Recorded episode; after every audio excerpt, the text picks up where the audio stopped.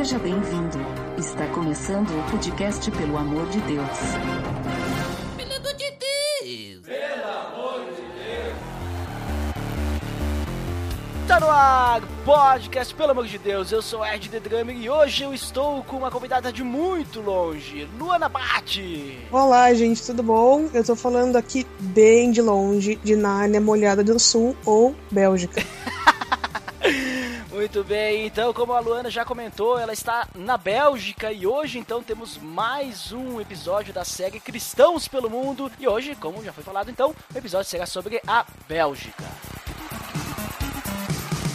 beleza, Edson! Você está escutando o podcast no site pelamordedeus.org.br, que vai ao ar sempre nas sextas-feiras, a cada 14 dias. Curta nossa fanpage em facebook.com/barra oficial PADD. Também siga no Twitter, através do arroba underline PADD. Ou entre em contato conosco através do e-mail contato arroba pelamordedeus.org.br.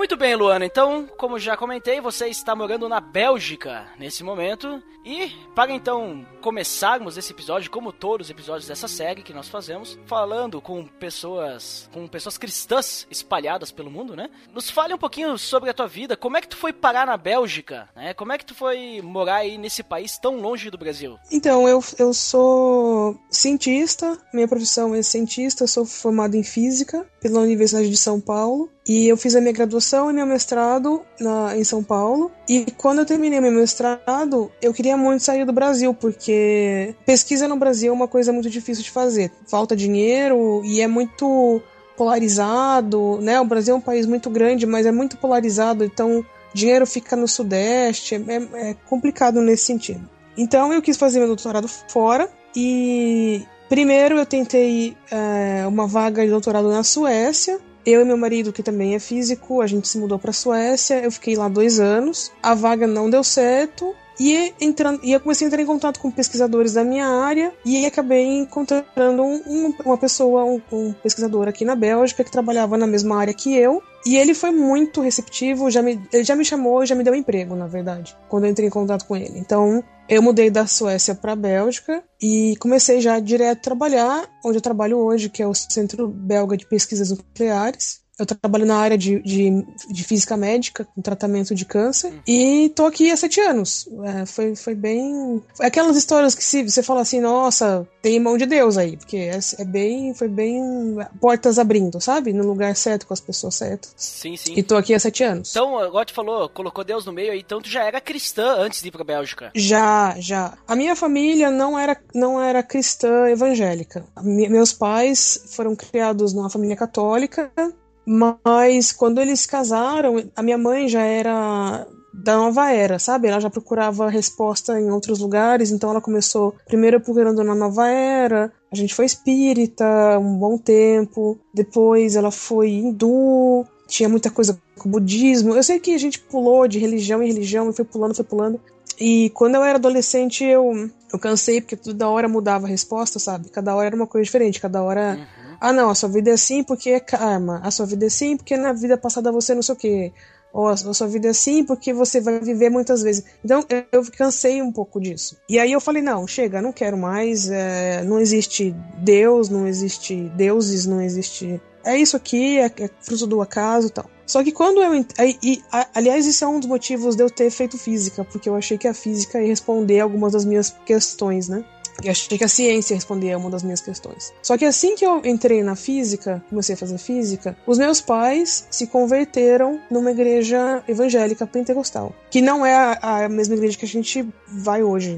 Mudamos de igreja, mas na época eles se converteram nessa igreja eh, evangélica. E aí, para mim foi muito. Foi um, foi um baque muito grande, porque todas as coisas que a gente tinha, que meus pais tinham procurado, a igreja evangélica era muito longe do tipo de coisa que a gente já tinha feito. Né? Porque porque esses movimentos nova era, o espiritismo, eles são muito intelectualizados, né? Então você se sente muito inteligente, né? Uma coisa que, ah, nossa, mas eu, eu já li tanto, tal. E a gente tinha aquele aquele preconceito, aquele estigma de que evangélico são pessoas analfabetas burras que seguem qualquer coisa. Então para mim na época foi foi um foi um, um choque muito grande a minha família ter se convertido, porque para mim era, nossa, essas pessoas não são ignorantes, né? Como que vocês podem se converter? Só que daí acontece, aconteceu comigo que acontece com todo mundo que se converte. Eu tive uma experiência com Deus, né? Eu tive uma experiência com Deus e, e para mim foi a resposta de que realmente aquele era o caminho que eu devia seguir. Então, logo no começo do meu curso de física, eu já me converti para o cristianismo já citei Jesus. Então, toda o meu, a minha carreira acadêmica já era cristã. Muito bem. Então, daí já tá sete anos aí na Bélgica. Então, vamos dizer, tu foi morar na Bélgica em 2009, por aí? Isso, 2009. Só para localizar, porque daqui a pouco alguém pode estar escutando esse podcast em 2027, né? Mas então, 2009. Verdade. 2009 tu foi morar na Bélgica. Todo esse tempo tu esteve trabalhando nessa pesquisa que tu tem trabalhado na questão de pesquisa de câncer e tal, né? Isso. Ou tu mudou algum momento? De... Não, não. A minha área, desde, desde o Brasil, na verdade, eu trabalho nessa mesma área, uhum. que é proteção radiológica. Né? Eu não trabalho diretamente no, em desenvolver tratamento de câncer. O que eu trabalho é em proteger pacientes que submetem a tratamento de câncer com radioterapia. Entendi. Porque o mesmo feixe de energia radioativa que a gente usa para matar o tumor, ele pode, ele pode matar uma pessoa. Se você usar, né, porque é uma coisa é uma, é uma fonte de energia muito, muito alta, então você tem que ter milhões de cuidados para que aquilo seja usado para matar o tumor e não o paciente. Então eu trabalho protegendo os pacientes, desenvolvendo medidas para proteger pacientes que, que, que submetam a tratamento de câncer. E eu já faço isso há muitos anos. A ciência é sensacional, né? é maravilhosa, né? É, nossa, como a gente consegue, tipo assim, tem que, tem, tem que cuidar todos os mínimos detalhes, né? E isso uhum. me faz, isso só fazendo um adendo assim, agora tu comentou sobre isso, isso me faz crer mais ainda que Deus foi quem criou tudo, porque para fazer um negócio tão perfeito assim que é, é necessário tantos cuidados, né? E também o, ah, o homem. Não tenha dúvida. E o homem ter uma inteligência de poder criar algo para né, para poder uh, se restaurar e, e que nem tu falou, tem que ter todo um cuidado para né, não ocasionar um, um, problema maior, só, só por Deus mesmo. É, eu, eu, eu até li, eu não vou lembrar quem foi que falou, mas eu concordo em parte, sabe? Alguém falando, nossa, mas Deus é, operava tantos milagres no, no, Novo Testamento ou no Antigo Testamento e hoje a gente não vê os mesmos milagres, né? Primeiro que eu não concordo, eu acho que milagres acontecem o tempo todo. E outra que eu acho que o fato da gente conseguir desenvolver remédios e alimento e tratamento e todas essas coisas que, que melhoram e prolongam a nossa vida, eu acho que isso é só por inspiração divina, sabe? Porque quando você ouve, lê as histórias desses, desses cientistas muito famosos, né? Tem sempre aquela inspiração, né? Tem sempre aquele momento que você, tipo, alguma coisa porque assim, é, é, por exemplo, o princípio que eu uso, que se usa para matar um tumor, é o mesmo princípio que você pode usar para construir uma bomba atômica. Nossa. Então, onde você direciona, onde você direciona isso, né? Você, você pode matar ou você pode curar as pessoas. Né? A mesma coisa com armas biológicas, armas químicas.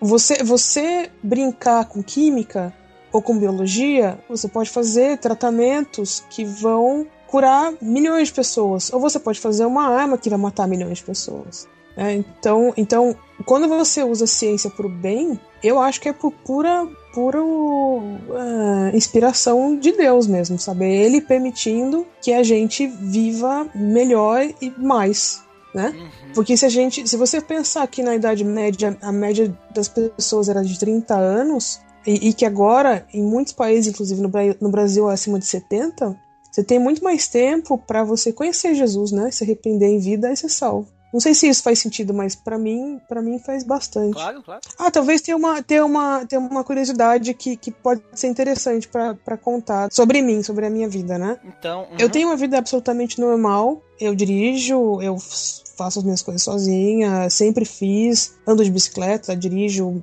ando de esqui, faço um monte de coisa. Só que quando eu nasci, logo quando eu era bem pequena, minha mãe descobriu que eu tinha algum problema de visão. E me levando nos médicos tal, descobriram que eu tinha nascido com uma, com uma mutação genética com os cristalinos todos deformados, com má formação, sabe? Então, para para medicina, desde criança, sim, eles me colocaram como clinicamente cega, uhum. porque a luz que, que entra no meu olho, o meu cérebro não tinha condições de formar uma imagem nítida. Então eu não teria uma vida normal, eu teria várias limitações. Só que não é o caso. Não existe uma explicação científica concreta, mas eu tenho uma vida absolutamente normal, uhum. que é até um pouco do que eu estava falando de, dos milagres, né? Uhum. O meu cérebro conseguiu codificar as imagens de uma forma que eu consiga entender o mundo, eu consigo ler, eu consigo fazer muitas coisas de uma maneira como uma pessoa normal, né? Então, além de tudo, eu, eu, eu me considero uma, um milagre ambulante. Eu tenho. Deus me deu um cérebro muito inteligente que consegue que consegue codificar as imagens. Mas então, digamos assim, tu, tu não enxerga como as outras pessoas, assim, não, as cores iguais? Não. não. as cores nem também não, porque quando você não tem cristalino, uhum. você não filtra a luz UV. Uhum. Então, sabe quando você vai. Eu não sei se isso ainda existe, mas antigamente você ia em, em boate e eles colocavam um, um, carimbo na sua mão que só aparecia com aquela luz negra? Ah, certo. Então, eu vejo aquela, aquela, aquela luz refletir. Porque aquilo lá é o V. E ninguém vê, né? Não, não. Só então, se tu botar porque, a luz negra. Então, exatamente, porque ela, porque ela, ela, é, ela só reflete o V. Uhum. Então, é, eu tenho um eu não vejo todo o espectro do V, porque ele é muito longo, mas eu vejo mais uhum. cores do que as pessoas. Ah, então, então entendi. Tipo, digamos assim, tu tem os cones, tem, né? Como é. as outras pessoas, é. só que, digamos, o filtro que as outras pessoas têm, esse não. tu não tem. E daí tu consegue ver mais cores, digamos isso. assim, um espectro é. maior de é, cores. Exatamente. Hum, muito interessante. Daí isso, claro, isso vai ocasionar com que tu acabe vendo cores diferentes, as coisas de, de um jeito diferente por causa que tu tá vendo mais do que as outras pessoas veem, né? É, o, o, a quantidade de luz que entra no meu olho é mais, isso é verdade. Só uhum, que uhum. só que não não era para eu conseguir codificar as imagens e montar uma Sim, imagem. claro. Entendeu? Então. Sim, porque na, digamos assim, que a gente falou, né, cientificamente. Eu não tenho essa, é, é, eu não tenho essa, essa lente para uhum. ajudar a, a, imagem chegar no fundo do meu, da, do meu olho para pro, pro cérebro para ele codificar isso. Não tem explicação científica. Mas aí o teu cérebro ele deu um ah, jeitinho foi. de resolver a situação. Meu cérebro ficou bem ocupado esses anos. Nossa, é muito é, digamos, não sei o que, o que falar, assim. É bacana, é né? Algo é realmente... É. Eu também não imagino como tu vê as coisas, Mas né? nem digamos. eu, né? Porque, porque consigo... assim, como eu não tenho como comparar... Sim, Uhum. Né? Exatamente, exatamente, A única coisa que eu sei que é, que é diferente é essa das cores, porque eu, eu tava fazendo um uhum. experimento com laser uma vez, e o laser ia mudando uhum. de cor, né? Então ele começou no verde, foi pro azul, foi pro violeta, e ele continuou no violeta um violeta violeta diferente. E aí ninguém tava vendo esse violeta, só eu. Porque ele, assim, então são. É, é, esse tipo de coisa pequena que eu sei que as pessoas não veem que eu vejo, né?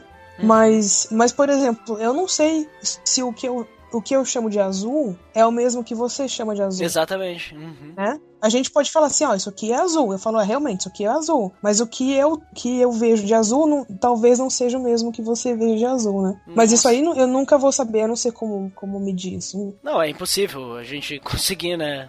Como é que dizer, explica, né, uma cor? É, exatamente. É que nem, não sei se já ouviu falar da... Já viu aquela série Demolidor? Já. Da Netflix? E daí tem uhum. uma... Eu não lembro se é na série ou se é no, no filme lá, né? Do Demolidor, uhum. aquele. Que mostra como é que o Demolidor enxerga as coisas coisas, acho que na série, que mostra que ele vê, tipo assim, tudo meio que pegando fogo, assim, né? O jeito que ele vê, né? Ah, é, é. Uhum. é então, daí, digamos, ah, eles fizeram de uma forma para que a gente entendesse como que ele vê as coisas. É, mas, exatamente. digamos assim, para ele, se ele tivesse nascido daquela forma, claro que foi um acidente, mas no, no, uhum. no, na série, se ele tivesse nascido daquela forma, aquilo lá seria o normal, né? Vamos dizer assim, o mundo é desse jeito, é. né? Então é difícil a gente comparar, né? Porque a gente não, não a gente teria que ter as duas experiências para poder comparar, mas aí é, é bem complicado. Aí não tem como.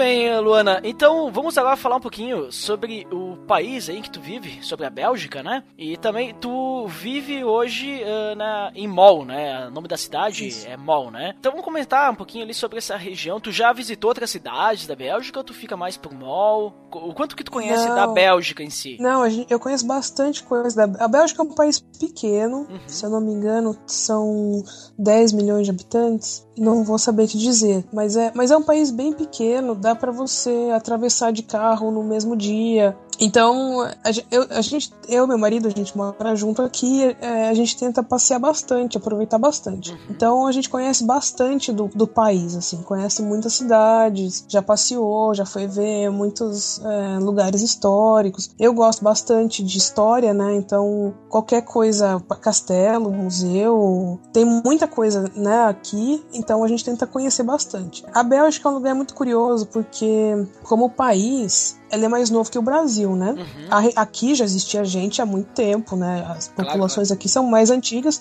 mas como país ele é mais novo que o Brasil. A Bélgica surgiu depois das guerras napoleônicas e o que eles fizeram foi misturar basicamente duas grandes populações. Uma que fala holandês, uma de origem holandesa, que é na região que eu moro, e a outra de origem francesa. Então o país ele é dividido é, ele é bem dividido, na verdade, em duas grandes é, línguas. Também tem uma parte bem pequena que fala alemão, mas é uma parte irrisória. Então ela, ela é majoritariamente dividida em duas regiões, uma que fala holandês e uma que fala francês. E isso afeta bastante a dinâmica do país, porque ele é muito dividido nesse sentido, sabe? Não que as pessoas briguem nada, mas língua é uma barreira importante. Claro. E francês e holandês são línguas muito diferentes, com, né? Uma é uma língua latina, outra é língua saxônica. E então é muito difícil as pessoas falarem as duas línguas fluentemente. Em Bruxelas, na capital, isso acontece mais, porque Bruxelas é, fica meio misturado, assim, né? É bem comum as pessoas lá falarem as duas línguas. Uhum. Mas no resto do país, principalmente na parte francesa, na Valônia, as pessoas não falam holandês. Então isso já cria uma barreira muito grande no país. Por exemplo, os trens, o sistema de, de o sistema de ônibus, né? A empresa de ônibus. Tem uma empresa de ônibus na parte que fala francês, tem outra na parte que fala holandês. Não é a mesma empresa. E aí, se você quer ir de um lado pro outro do país, e o país é minúsculo, entendeu? O país é bem pequeno. Mas se você quer ir aqui de Mol, por exemplo, para Liege, que é na parte francesa, você vai ter que ir por Bruxelas. Você tem que passar pela capital, tem que fazer uma volta gigantesca para poder ir para o outro lado da parte francesa. Não, não tem muito trem e ônibus que cruze essa fronteira imaginária, sabe? Então isso é, isso é muito curioso para mim, porque o Brasil é um país enorme, né? Nós somos mais de 200 milhões de pessoas, a gente fala basicamente mesmo português, tem algumas variações, mas a gente se entende. A gente se reconhece como um país, né? Não tem esse tipo de barreira. Então, para mim é muito curioso que um lugar, que aqui, que é um lugar muito mais velho, com populações muito mais antigas, tem esse tipo de, de, de limitação, né? Que no dia a dia, sim, não é um problema, não é que eles têm crise por causa disso. Mas é como se fossem dois países separados, certo. debaixo da mesma bandeira, sabe? E tu consegue falar hoje, bom, estando há sete anos aí, tu falar tranquilamente o holandês? Eu falo holandês, tranquilamente já depende. É, é difícil, é bem difícil. Uhum. Mas, eu, mas, eu, mas, eu, mas, eu, me comunico. O francês não. O francês, o francês eu leio. Se eu tiver que me comunicar, eu, eu tento, mas eu não tenho a mesma facilidade e, segurança que eu tenho com o holandês. Certo. O francês, você acaba aprendendo várias coisas por viajar. É, eu viajei muito pela França também, ou até pela Valônia, pela parte francesa da Bélgica. E como eles, como eles têm o francês em geral e o belga, o belga que fala francês também, tem mais dificuldade de falar inglês e o holandês nem se fala, então você acaba aprendendo, você acaba entendendo umas coisas, aprendendo algumas coisas pra poder se virar, né? Então você vai no restaurante, pede as coisas, vai no mercado, pede informação, consegue conversar. Mas não, eu não tenho a segurança de falar francês como eu tenho de falar holandês. Isso não. Tá Mas eu acho que é uma questão de tempo também, porque, né, assim, tipo, o que eu falo de francês hoje é muito mais do que eu falava dois anos atrás. Então é uma questão de. Vai vindo mais naturalmente, sabe, né? Com o tempo.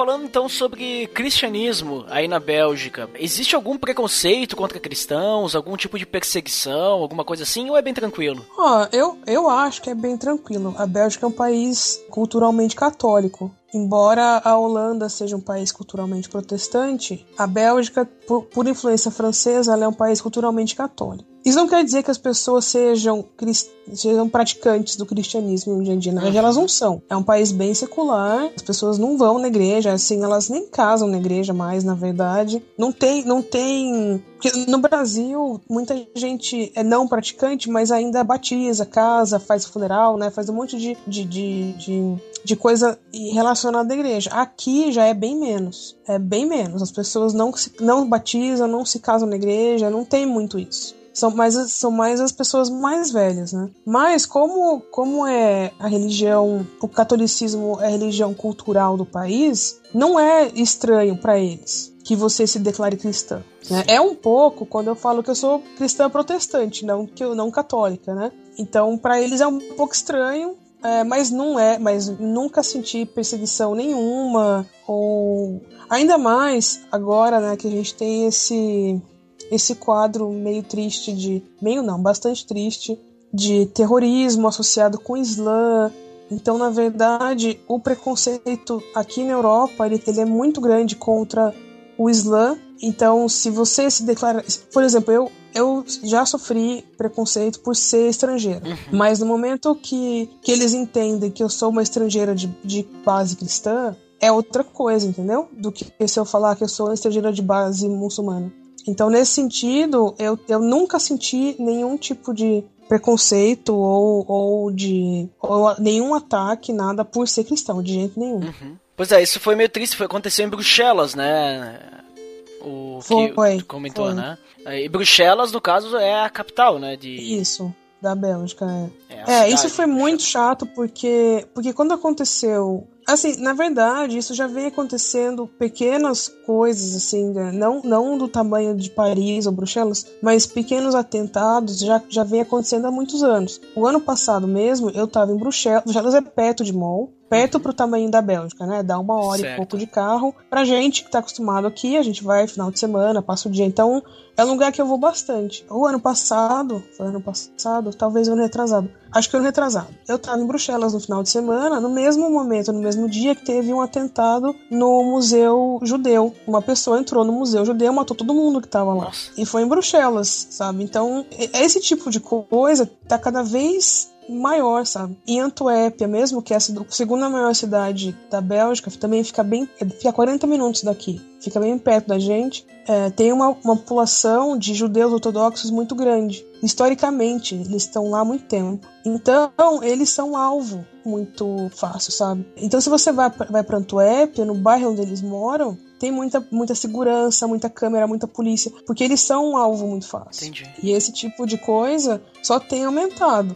Então, é, você teve o caso do Charlie Redbow ano passado, né? Que foi, que foi. Eu não, eu não vou culpar a religião de jeito nenhum. Não, não, eu não acho que isso é culpa de, do Islã, né? Mas, é, mas teve origem de grupos extremistas associados a, ao, ao, islamismo. Embora o Islã não, não pregue esse tipo de coisa diretamente, mas para os leigos e, que pra, e para quem vê isso no dia a dia é muito difícil para as pessoas aqui não associarem. Né? Então, a gente teve o caso do Charlie Hebdo, depois teve Paris. E, e quando teve Bruxelas, na verdade foi que um dos chefes, um dos mandantes do atentado de Paris, ele é, ele, ele é belga.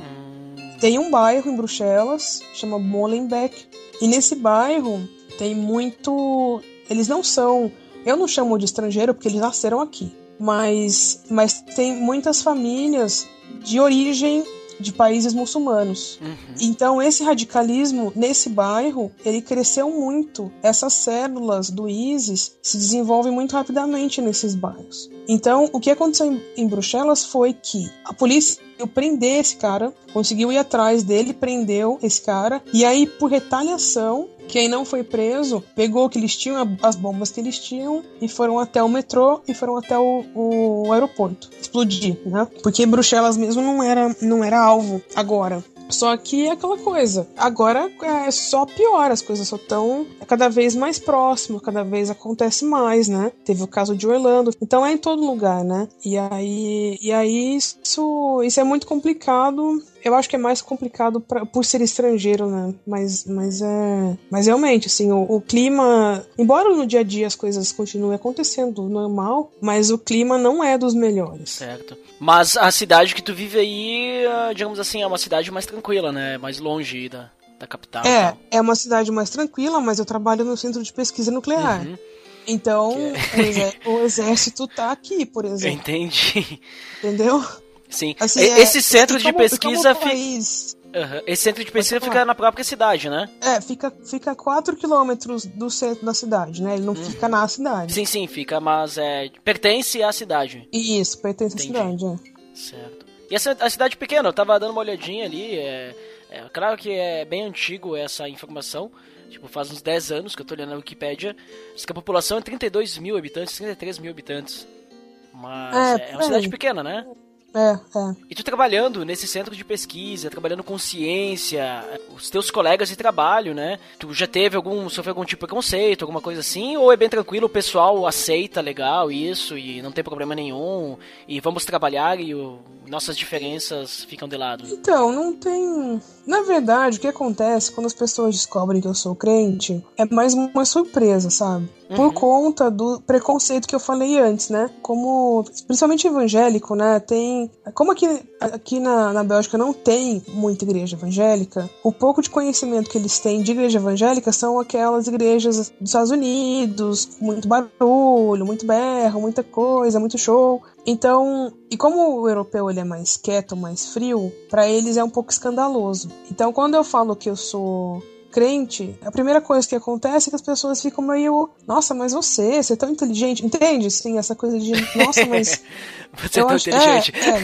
É, é, é você só é bem, mas, mas é o que as pessoas falam, sabe? Nossa, mas você é inteligente, eu achei que você fosse ateia. Porque nossa. no meio científico, principalmente, é, é meio assim, né? Se você é cientista, você é ateu, porque é, é meio uma coisa vem junto com a outra, sabe? Uhum, sim, sim. Só que não é que a gente que eu sofra preconceito, nada. Na verdade, assim, tem um pouco de curiosidade as pessoas querem saber por quê, eu explico, mas mas não tem não tem diferença nenhuma assim eu não, eu não vejo. Bem tranquilo. É a única coisa que acontece de vez em quando é ouvir alguma piada mas não não direcionada a mim sabe? Mas ouvir algum algum comentário preconceituoso em geral. E Sim, que a mas... pessoa não lembra uhum. é que a pessoa não lembra que eu sou que eu sou cristã sabe? Alguma coisa tipo sei lá acontece com o atentado do ISIS. Aí no almoço, ah, devia matar todos esses muçulmanos. E aí eu falo, nossa, mas não, não é assim, você não pode generalizar tal. Aí fala, ah, é, religião nenhuma presta, sabe? Esse tipo entendi, de entendi. comentário. Uhum. E aí normalmente eu, eu entro no meio, e começo a discutir, mas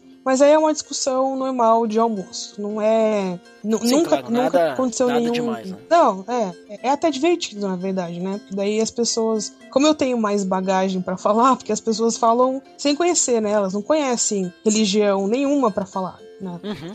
Elas conhecem é, é, o senso comum, assim. Então, como eu tenho mais bagagem para falar, então eu começo a falar, da fato histórico, não sei o quê. Então, é, isso aí é mais, é mais divertido, na verdade. Mas não é um problema, nunca foi. Nunca foi. Inclusive, eu até, eu até tenho um colega de trabalho que, que eu converti. Eu não. O Espírito Santo através de mim, mas, uhum. mas de tanto eu atormentar ele com de ficar falando, falando, falando, ele falou assim: tá, eu quero conhecer esse Jesus aí que você tá falando. Me apresenta. Boa. E, e, ele foi a, é, mas ele foi ateu muitos. Ele tem mais de 50 anos, ele foi ateu muitas décadas, sabe? Uhum. E aí ele falou: não, deixa eu me contar aí, vai, deixa eu, deixa eu descobrir o que é esse Jesus aí.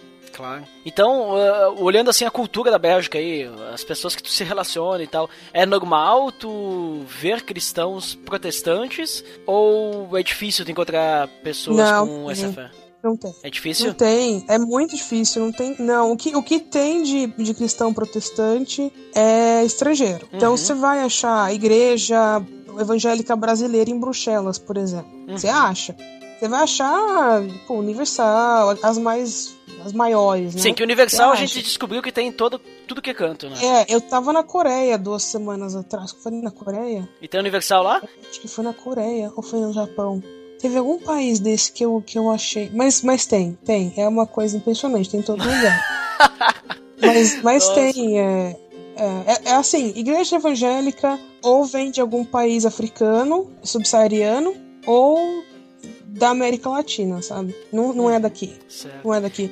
Você vai ter uma ou outra igreja pequena, luterana, mas é, mas é muito pouco, você não, você não acha. É difícil. É, é mais normal tu conhecer católicos, digamos assim. Isso. Não praticantes, é, é. ou até Não praticantes. praticantes. Isso, mas aí protestantes é bem difícil, então. Bem difícil. Então, Diego, assim, já que tu comentou sobre isso, sobre as igrejas, tu já chegou a visitar alguma igreja? Como é que é? Exceto essas que já são conhecidas, né? Mas alguma dessas igrejas é, aí, por exemplo, igreja de, Bras de brasileiro de Bruxelas, não sei se tu visitou, ou alguma só pra é, comentar pro pessoal que tá escutando, é, como é que é a, a igreja em si? Ah, o pessoal Tipo assim, o culto é parecido com o Brasil ou é bem diferente? Só pra ter uma ideia, assim, só pra o pessoal, pela curiosidade então, mesmo. A igreja brasileira, eu, eu confesso que eu não fui nenhuma. Por, por não gostar muito do, da linha teológica dessas igrejas que existem Uhum. aqui. Tá? Eu não vou discutir, falar mal, nada, mas não, Claro, claro. não, não sigo essas linhas, essa linha teológica, então não fui. Não fui na Universal, não fui nenhuma dessas.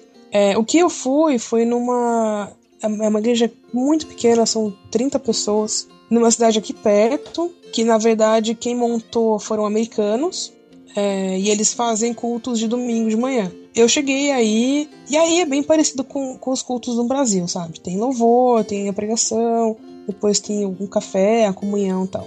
No começo, quando eu mudei pra cá, eu, eu fui mais, mas como todas as pregações eram em holandês e eu não falava holandês ainda, eu perdi a vontade de ir, sabe? Então, eu, eu não. Eu, e, e também é domingo de manhã. Uhum. E domingo de manhã eu normalmente tô dormindo, assim. Pra mim é. Como no Brasil a gente vai muito à, à noite, né? No culto, é difícil pra mim acordar cedo domingo pra ir no culto. Até porque é Então- meio longe, então. Também. É, não é na minha cidade também, eu tenho que ir pra outra cidade e tudo. Mas, mas assim, é, eu, eu achei divertido, eu achei bom, assim, foi um, é um ambiente bom, mas é muito pequeno, são 30 pessoas. E, mas assim, a estrutura é bem parecida com, com, com o que eu tô acostumado. Talvez um pouco menos. É, talvez um pouco, um pouco mais quieto, assim. Tipo igrejas mais tradicionais, tipo Batista, É, Presbiteriana, tipo alguma coisa Batista. assim. É, é, é, é, Uhum. Exatamente. E o que tu tem pra falar pra nós aí sobre curiosidade, assim, da Bélgica? A gente já falou até sobre a questão de ônibus. Não sei se tu conhece um pouquinho da educação aí, como é que funciona os colégios, só pra, pra termos também esse, essa, essas dúvidas sanadas. Não sei se tu conhece alguma coisa de colégio. Escola, ou segurança também, saúde, como é que funcionam os hospitais, eh, se tem saúde pública, alguma coisa assim. Então, a Bélgica é um país bem. É mais de esquerda, né? Então é muito mais socialista no sentido. A política é muito mais socialista com- comparado com, com os Estados Unidos, por exemplo. Então aqui tem muito assistencialismo. A escola é pública, a, a- a saúde é público, é, tem muita ajuda para pessoas carentes. É, nesse sentido, eu acho muito bom, porque, porque a- o nível das pessoas é muito igual, sabe? É, é muito difícil você ter pessoas muito, muito, muito ricas e encontrar com pessoas muito, muito pobres, que nem tem no Brasil ou nos Estados Unidos, por exemplo. Então, por exemplo, onde eu trabalho, né, o nível dos. a base dos salários não vai ser muito diferente. A secretária que trabalha com a gente, ela viaja pro Caribe no verão. Ela tem uma casa na praia. Então, assim, a qualidade de vida ela é meio igual e ela é boa para todo mundo. Isso é uma coisa que eu acho muito bom aqui. Que eu também gostava muito na Suécia. Suécia é mais ainda do que aqui. Que, que as oportunidades são praticamente iguais, né? A, a qualidade das escolas. É claro que é muito difícil você falar que é igual, assim, mas mas não, não tem essa diferença de escolas particulares excelentes escolas públicas muito ruins como você tem no Brasil, né? As pessoas têm condições quase iguais de, de, de ter profissão. E, e, por exemplo, se uma pessoa resolve ser mecânico de carro e, ou resolve ser engenheiro mecânico, a base salari- salarial dessas duas pessoas não vai ser tão diferente. Entendeu? É, você não vai ter um bairro de gente, de engenheiros ou um bairro de médicos, né? Você não tem essa diferença assim né, de, de social. E isso, isso é bem característico aqui. Tem essa coisa da, da língua que eu te falei, dessa diferença. É, a parte francesa ela é um pouco mais pobre do que a parte holandesa. Então, se você for para cidades é, na parte francesa, você vai ver umas, é, você vai ver um pouco de pedinte na rua, mas é muito pouco. É, é você vai ver umas casas mais velhas, mas, mas não é uma coisa muito grande, não. Você não vai, não é tão diferente, não. A Bélgica tem monarquia ainda, é um parlamentarismo monárquico de fachada, né? A família monárquica não serve para nada, mas ainda tem. Eu acho que é isso. Ah, ele é muito famoso pelo, pela. Tem muita comida gostosa aqui. Então, por exemplo, a batata frita ela é uma invenção belga. Uhum. É, eu sei que em inglês a gente chama de French fries, mas na verdade ela não é francesa, ela é belga, né? Uhum. Então, é, aqui se vende muita batata frita, é muito gostoso. Opa, agora tu falou em comida, me deu até vontade de visitar a Bélgica quando tiver oportunidade pra Europa. Talvez algum dia é muito, na vida. É muito bom, é muito bom. A comida aqui é muito gostosa. Uhum. É Mas muito, que sabe, né? Eu sou. assim. Eu moro na Serra Gaúcha e aqui é, é basicamente italiano, né? Eu sou de uhum. família italiana também. Então uma coisa que italiano gosta é de comer, né? Ah, mas é. É, italiano come bem. então, é. então o, que, o que dizem da Bélgica, como a Bélgica fica entre a Holanda e a França, se diz que na Bélgica a comida é boa como na França, mas em quantidade como na Holanda. Entende? Então você vai comer bastante e vai comer bem. Então Opa. tem bastante batata frita. É, eles são muito famosos pelo chocolate. Ah, pois é. é muito chocolate, que é muito, muito, muito gostoso. É, cerveja também. Eles são muito famosos pelas cervejas. E o waffle. Eles inventaram o waffle. Uhum. Então são são as, os quatro orgulhos nacionais, eu acho. O interessante que tu falou ali antes sobre as questões das profissões, né? Eu achei interessante um ponto ali que tu comentou, ah, o, por exemplo, ah, o mecânico, digamos assim, a base salarial, ela não vai ser muito diferente tá, de um engenheiro, né? Isso é interessante que até incentiva as pessoas, por exemplo, ah, o que, que eu vou querer fazer, né? É, muitas vezes as pessoas aqui no Brasil, como tem bastante diferença, ah, eu vou, vou ter que fazer alguma coisa que vai dar dinheiro. Exatamente. Então, às vezes as pessoas elas fazem um curso na faculdade, ou, né, um curso superior, ou buscam é, se especializar em algo que elas não gostam só em virtude de poder ganhar o dinheiro, né? Exatamente. É, e aí, digamos assim, ah, se eu for um engenheiro mecânico, eu posso ganhar um pouquinho mais, mas eu não vou ganhar tão diferente se for um mecânico. E eu gosto muito mais de mexer, sei lá, num, num motor de um carro do que ah, mas fazer engenharia mecânica. Então, com digamos, certeza. isso até incentiva, né? Incentiva as pessoas Sim. elas poderem buscar aquilo que elas realmente gostam e isso vai influenciar que, que a pessoa trabalhe melhor, né? Faça um serviço de melhor qualidade porque tá fazendo o que gosta. Ah, é. é, é. E uma isso é coisa é que não tem muito, que não tem muito aqui é essa coisa hierárquica, sabe? Por exemplo, no onde eu trabalho, né, centro de pesquisa, tem muita gente que, que é doutor.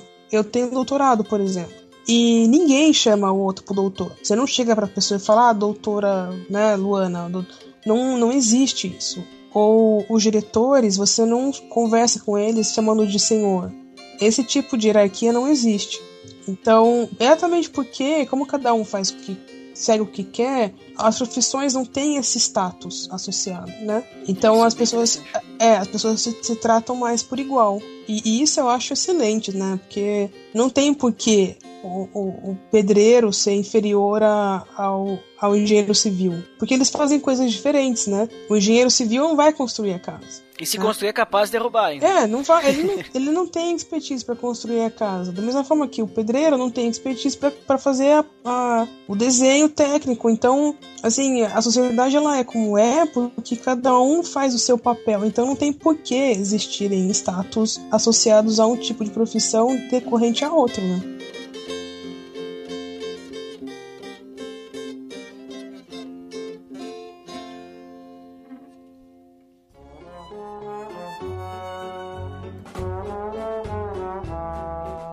Muito bem, Luana. Então, considerações finais aí. Já falamos bastante sobre a Bélgica. Muito interessante conhecer a cultura do país que você está vivendo aí. E então, esse momento eu deixo aberto aí para te poder é, fazer uma conclusão aí, se tu quiser, e também já dizer onde é que o pessoal pode te achar, é, podcast se tu já participou, ou se tiver algum site, alguma coisa assim, fica à vontade. Beleza, eu queria agradecer o convite. Eu adoro participar de podcast, eu acho muito divertido poder falar um pouco das coisas que eu faço, explicar um pouco de ciência. Eu, eu bato muito na tecla de que você pode ser cristão e cientista sim, que não são coisas separadas, que não são coisas concorrentes. Então, quem quiser conversar comigo, eu estou sempre super disposta a tirar dúvida. Quem quiser vir brigar comigo também pode vir. Eu tenho um blog é, de onde eu falo de tudo, bastante coisa de ciência, bastante coisa de viagem, que eu conheço, gosto muito de viajar. Então, se quiser vir conhecer, o nome do blog é murphymiama.blogspot.com.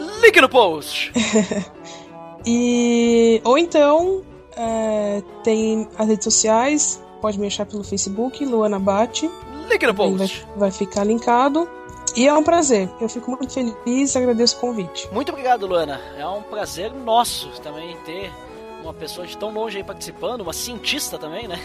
Inclusive, eu vou deixar aí no post ali também os pod o podcast que tu participou lá do Base Bíblica. Foi bem interessante, tu Ah, falou é. sobre essa questão de ciência, né? Então, link no post. O podcast que a Luana participou lá, que eh, aquele podcast também foi bem interessante pra mim conhecer de uma pessoa que realmente trabalha com ciência e é cristã, né? Pra porque às vezes a gente pensa, bah, mas será que existe alguém que, que é assim? Porque eu entendo que pode ter essa, essa conversa, né? De ciência e religião. Mas às vezes é difícil tu achar gente que realmente é assim, né? Que tem essas duas linhas, né? E aí tu é uma Uhum. dessas pessoas, né? Então bem interessante. E nessa série, Luana, no final a gente sempre pede. A gente não, eu peço, né? Porque eu que tô conversando contigo. Mas eu sempre peço pra pessoa deixar uma frase final, qualquer coisa que quiser falar, na língua do país. Então eu não sei se tu pode falar alguma coisa aí pra nós pra finalizar em holandês. Uh, ja, dankjewel voor de, voor de goede praten. En tot ziens. Agora traduz, né? Porque eu não entendi nada. Eu disse muito obrigado pela conversa, muito boa. E nos vemos logo. Opa, muito bem então. Obrigado eu. Então é isso. Pra quem fica pra área de feedbacks, até daqui a pouco. E pra quem não fica, então, até o próximo episódio. Até mais.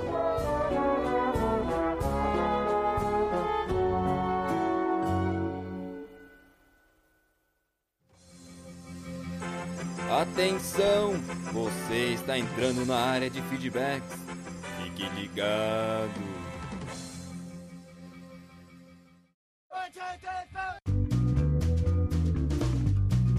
Estamos na área de feedbacks do PADD. Uau! Fantástico!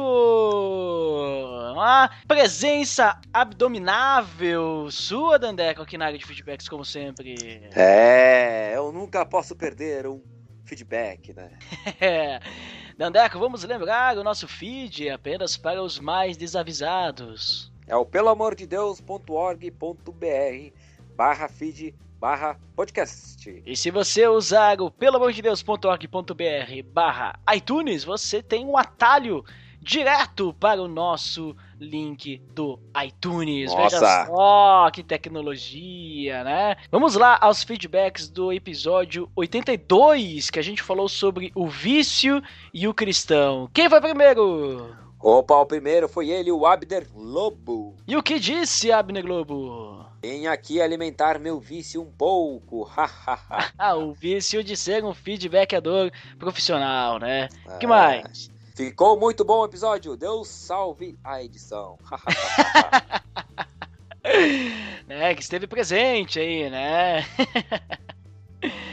muito bem, muito obrigado pelo seu feedback, Abner Globo. E obrigado também pela participação aí. Quem vai o próximo? Agora é ele, né? Lourival Gonçalves. Que sempre está presente aí, o que disse? Vício é vício e sua aplicação em todo e qualquer tema não muda. A, etimologicamente, a palavra vício vem do latim vilitium e significa basicamente defeito. Não há nenhum benefício mediante a tal prática. Não vejo que a palavra seja pejorativa, mas é algo vivido em nossa vida. Lutar não é fácil, mas necessário. Vejo que o Tiago diz no capítulo 1, no versículo 14: Cada um, porém, é tentado pelo próprio mau desejo, sendo que esse iludido e arrastado. Vício é aquilo que me consome quando penso que sou consumidor e me destrói. Deixe um link, um post. Um link no post, ele quer dizer. É, olha ali, ó, no vlog depois do culto com com Júnior Meirelles. Deixe o dica de convite também. Parabéns pelo podcast. Muito obrigado! E vamos deixar aí link no post do vídeo, do vlog aí, do Júnior Meirelles aí que o Lorival indicou no seu feedback. Seja como Lorival, né? Complemente o assunto, indique, né? Novos. Uh, no, novas formas da gente chegar, né, e conhecer mais coisas sobre esse assunto. É, o Lorival é um cara batráquio, né? Um cara estrogonoficamente sensível, né? É. Veja só. um cara aí que tá aí, deixando seu feedback, né? E a não ser nós, ninguém está fazendo nada por ele. O que, que os outros vão pensar disso, hein? Nossa, né? Estamos arranjando briga, será? Mas quem foi o próximo a deixar seu Opa, feedback? o próximo é o Léo. O Léo? Quem, o que que disse o Léo? Que episódio viciante. Dias, dias atrás indiquei o tema no Twitter e parece que atenderam o meu pedido. Exatamente, já, já pedi desculpas lá, porque nós esquecemos de falar no episódio que tinha sido indicação do Léo, né? Foi ele mesmo que indicou esse tema para esse episódio. Né? Você pode ser que nem o Léo também indicar temas. Temos vários temas na agenda aí, né? Só aguardando uma forma da gente gravar que o pessoal indicou aí, né? Algum dia a gente grava. Tá, tá agendado a partir de 2020. Olha, mas veja só, o Léo indicou esse ano e a gente gravou esse ano ainda, né? Tem alguns é. aí que são do ano passado, que a gente ainda não conseguiu gravar, né? Falta conhecimento da nossa parte também, né? Mas vamos lá, algum dia. mas continue. Concordo que especialistas e até mesmo familiares podem ajudar uma pessoa à libertação do vício, mas queria indicar um texto do Noel José que mostra diversas referências bíblicas sobre o assunto. Aí, ó, link no post do texto, indicação. É, sobre esse assunto e como se libertar desse mal. Parabéns pelo podcast, mais que excelente. Muito obrigado, Léo. Muito obrigado pelo seu feedback, pela sua participação no nosso podcast. Muito bem. Pessoal aí estando presente na área de feedbacks, né? É um pessoal aí estrogonoficamente sensível, né? Pessoal helps, né? O pessoal aí que tá aí deixando seu feedback, nós, né, como somos, né, bons, né, podcasters, estamos lendo os feedbacks da galera. Porque aqui é assim, e por isso agora, Dandeca, eu te convido para nós irmos para aquele momento muito especial, momento da indicação. Opa, é o Pupilas em Brasa 80, um sonho de liberdade. Instituição da liberdade. Isso aí, o pessoal do Pupilas em Brasa gravou esse episódio falando sobre o filme Um Sonho de Liberdade, né? E vale a pena ver o que eles comentaram sobre esse filme. Um filme muito bom também. Não sei se você já assistiu esse filme. Não assisti, por isso está aí na minha indicação, na tua indicação. Né? Olha ali, hein? Esse filme é muito legal. Mas assista o filme antes de escutar o podcast, né? Porque eles dão spoilers, né? Ah. Você não gosta de spoilers como eu, né? Eu não gosto muito de spoilers, né? Quem me conhece sabe que eu tenho distância de spoilers, mas então fica a dica, o filme é muito bom e o podcast também muito interessante, levando a ter né, um, uma reflexão sobre o, sobre o assunto do filme. Muito bem, Dandeco, acho que por hoje é só, né? Então hoje é só, lemos 100% dos comentários. Você né? com a sua voz rouca aí, né? Você está é... assim, né? Hoje não está com a sua super voz, né? É, botei um drive aqui, né? Botou um drive. Quem não entende, não entendeu. Faz todo sentido. Faz todo sentido uh, biológico de que quem não entende, não entendeu, né? Exatamente. então tá, por hoje é só então, né? É isso aí, pessoal. Até mais. Até mais.